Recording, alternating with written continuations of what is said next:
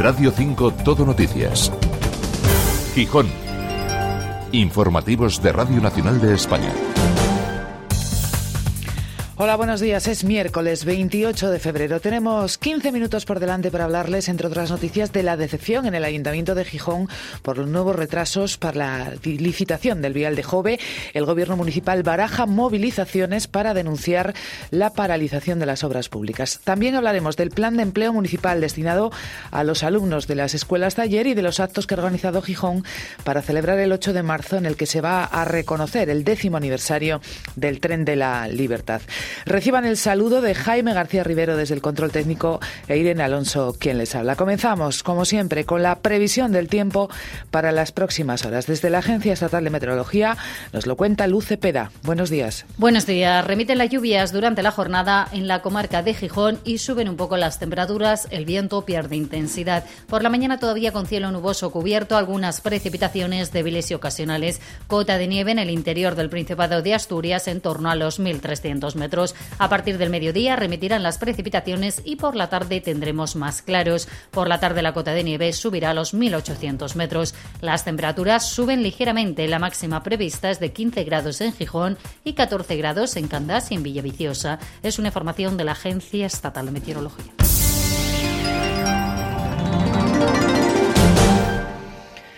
Ante la noticia por parte de la Dirección General de Carreteras de la demora un mes más del proyecto para el vial de Jove, el acceso al puerto del Musel desde el enlace de la Peñona, el equipo de gobierno de Gijón ha expresado su hartazgo. Su portavoz, Jesús Martínez Salvador, ha dicho que entienden la complejidad del proyecto, pero que ya son cinco los meses de retraso que acumula. Junto con el Principado van a solicitar un encuentro con el Ministerio y no descartan tomar otro tipo de medidas, de movilizaciones para exigir que se cumplan los plazos. Eso queremos que, que se nos reciba lo antes posible, ¿no? Que, hay que dar explicaciones porque, porque bueno, los plazos están para cumplirse y un, un, segundo retraso pues, pues nos alarma, porque el vial de Jove, como todos sabemos, es imprescindible para solucionar los problemas de contaminación en, no solo en la zona oeste, sino, sino en todo Gijón, ¿no? Y que más de, esos más de mil camiones dejen de pasar todos los días por la avenida, por la avenida Príncipe de Asturias.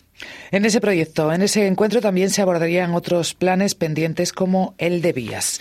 El ayuntamiento mantiene su postura sobre la renuncia a presentar candidatura para el Mundial de 2030. El equipo de gobierno asegura que no ha recibido ninguna nueva comunicación por parte del Sporting y que respeta la opinión de las cámaras de comercio o de la patronal de hostelería. Jesús Martínez Salvador ha dicho que el gobierno municipal tiene la responsabilidad de administrar los recursos de todos los gijoneses y ha recordado las cifras que supondría la reforma del Estadio del Molinón. Ese supuesto nuevo estadio tendría una necesidad de inversión superior a todo lo que el ayuntamiento por ejemplo, tiene que invertir para el plan de vías. No tenemos garantizado, evidentemente, ningún apoyo similar al que otras ciudades han tenido para poder reformar o construir un nuevo estadio y, en virtud de, eso, pues por responsabilidad, para nosotros no hay, no hay mucho más que hablar.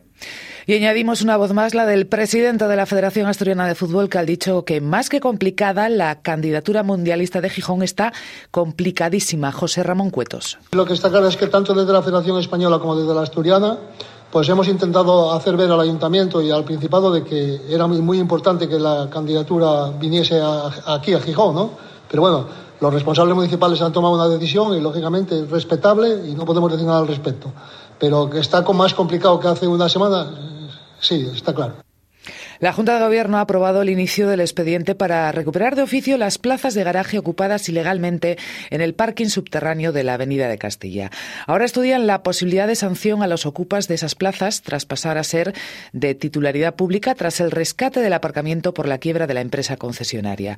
Por otro lado, el ayuntamiento va a solicitar la inclusión de las playas del Arbellal, Poniente y el Rinconín en la red asturiana de playas sin humo. Se sumarían así a la de San Lorenzo. No se trataría, recordó el portavoz del Gobierno, de una campaña de prohibición, sino de concienciación. Y el Ayuntamiento ha dado luz verde a otro plan de empleo, contemplado los acuerdos de concertación social y destinado a los alumnos de las escuelas taller. Se han firmado convenios con Una Ciudad para Todos, el Sanatorio Marítimo y la Fundación Iniciativas para la Discapacidad, que serán las organizaciones que faciliten la contratación de los beneficiarios, según explicó la concejala de Economía, Ángela Pumariega. El objetivo de estos convenios es que los participantes de las escuelas taller de la Agencia Local de Promoción Económica y Empleo hagan prácticas en estos centros. Un programa más que está dentro de la concertación social y que tiene un interés en la mejora de la empleabilidad de los colectivos con mayores dificultades de inserción.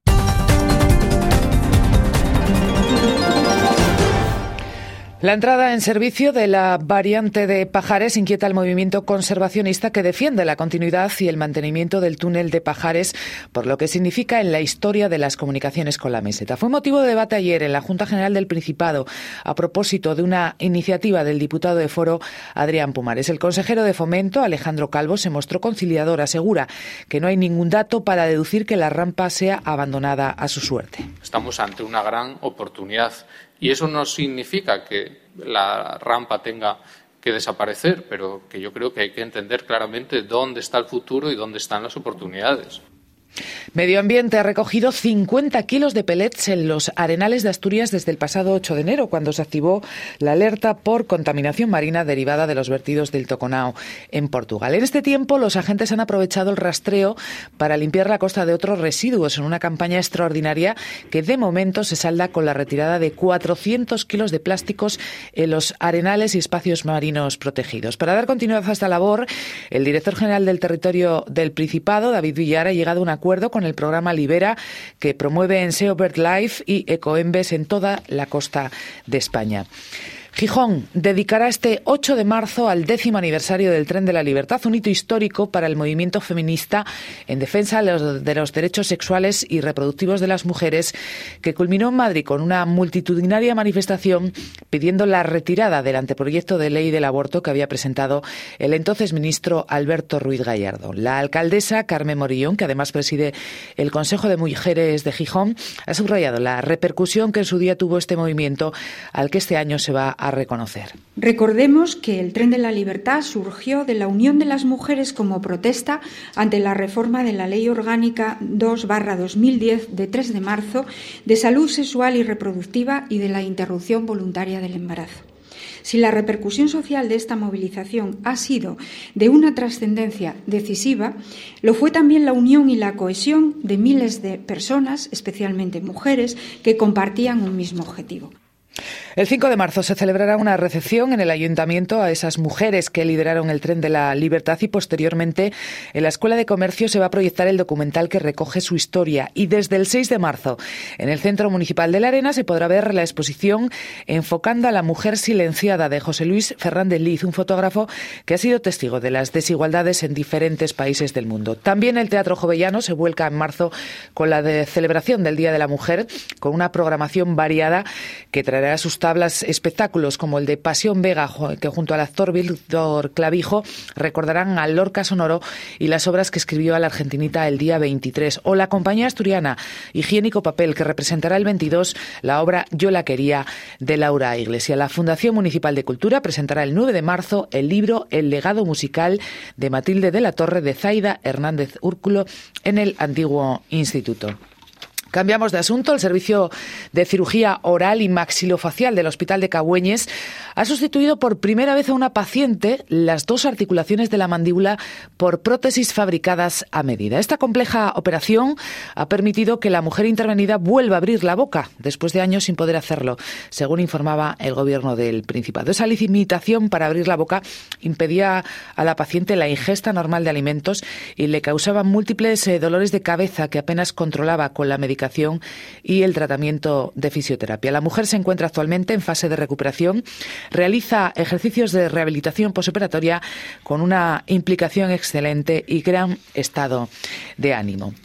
Los concejales de Economía y Deportes del Ayuntamiento de Gijón, la vicealcaldesa Ángela Pumariega y Jorge Pañeda, respectivamente, han iniciado este martes contactos para estudiar la forma de potenciar el turismo ligado a la práctica del golf. En concreto, han mantenido una primera reunión con Bernardo Blanco, que es el director de Ocateles y director del Hotel Palacio de la Llorea, que es la concesionaria del Hotel de Cuatro Estrellas, ubicada en el campo de golf del mismo nombre. Por parte del Ayuntamiento se ha señalado que la reunión tenía como objetivo poder poder recuperar la interlocución de este con el equipo de gobierno a fin de que en Gijón eh, se implemente el turismo deportivo. En concreto, dado que se cuenta con un campo de golf municipal como es la Llorea, desde el gobierno local se quiere poder aprovecharlo para la promoción de este tipo de actividades.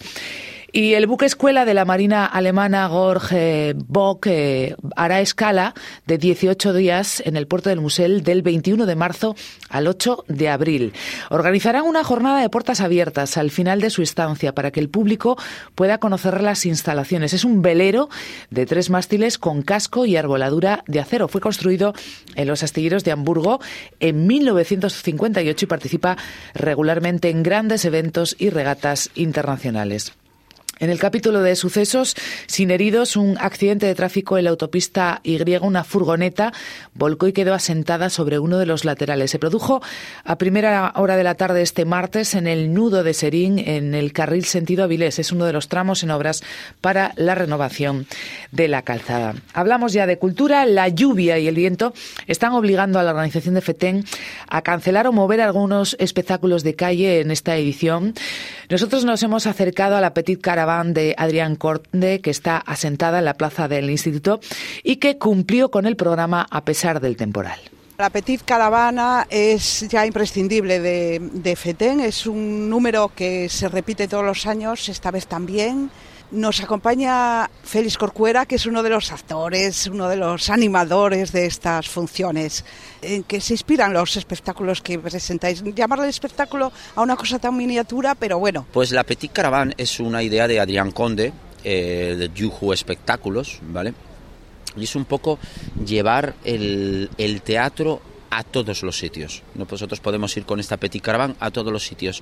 Y la idea, una de las ideas dentro eh, y durante todos estos años en FETEN lo que hacen las compañías asturianas es venir y hacer como un pequeño espectáculo de a lo mejor espectáculos más grandes que tienen. Entonces hacen como pequeños espectáculos de 20 minutos, ¿vale? Y van pasando casi todas las compañías eh, asturianas, aunque en sí la Petit Caravan con Adrián Conde y el mago más pequeño del mundo es el principal espectáculo, ¿no? Que donde nació la Petit Caravan y con el que viajamos pues por toda España y por todos los sitios que nos contraten. Y la cosa es pues pues llevar ese, esa magia del teatro de un teatro antiguo en el cual hay mucha mucha magia. No sé si has entrado no lo sé. Y, y nos encontramos con sitios donde vamos incluso pueblos donde las madres con los niños dicen, bueno, es que mi hijo nunca había ido al teatro. Entonces, esos son los mayores regalos de, la, de la Petit Caravan. Que son 15 o 20 niños como mucho los que caben, ¿no? Bueno, te cuento. En realidad damos 25 entradas. El récord está en 42. Ayer mismo hubo una confusión entre las entradas y entraron 41 personas entre niños y adultos. Yo siempre digo que los, que los niños tienen que entrar con los padres, porque luego eh, de qué hablan a la hora de cenar. Así tienen algo que comentar, y no, y sobre todo que tienen que hablar, que hablen del espectáculo, del mensaje, de lo que le ha llegado a uno, de lo que le ha llegado a otro, que de eso se trata la, la cultura, ¿no? ¿Y de qué hablan? A ver, que era la pregunta inicial. ¿De qué hablan? Pues mira, te cuento. Yo estoy fuera. Yo nunca me entero de lo que pasa dentro. Pero ayer teníamos a Ana, Ana Laura Barros, que hacía un cuentacuentos con papel, con figuritas de papel. Hoy tenemos a Guayomini, que hace un espectáculo que se llama Cenizo, Petit Cenizo. Mañana tenemos a Rebeca Tassis, que hace un espectáculo de danza dentro. ¿eh? Y el jueves ahora mismo no te sé decir, con lo cual puede haber de todo, es una sorpresa, esto es como un huevo kinder. La Petit Caravan es una sorpresa continua. La Petit Caravan en FETEN, una vez más. Muchas gracias, Félix. Nada, muchísimas gracias a, vos, a ti y a los oyentes de Radio Nacional de España. El Real Sporting recibe el viernes al Albacete en el Molinón con algunas bajas por lesión y con la plantilla tocada por la derrota frente al Burgos. Esta derrota ha expulsado, ha eh, eh, obligado al Sporting a salir de los puestos de playoff, un lugar en la tabla que esperan recuperar. En los entrenamientos no han participado Rubén Yáñez, Zarfino, Rivera, Izquierdoz y eh, Campuzano y es muy probable que no se recuperen para el choque contra el Albacete. ¡Allá es el tenis! Estás recordando, Peter. Y volvemos a hablar de FETEM porque hoy es la cuarta jornada de esa feria de teatro para niños. Entre los numerosos espectáculos de hoy destacamos a la compañía valenciana Escalante y Lamar, que han traído a Gijón un musical inspirado en el cuento de Peter Pan. Lo ponen hoy en escena en el Jovellanos a las siete y media de la tarde. Con esta propuesta nos despedimos hasta las dos menos cinco. Muchas gracias por estar ahí. Muy buenos días. I encara un Peter Pan dins del seu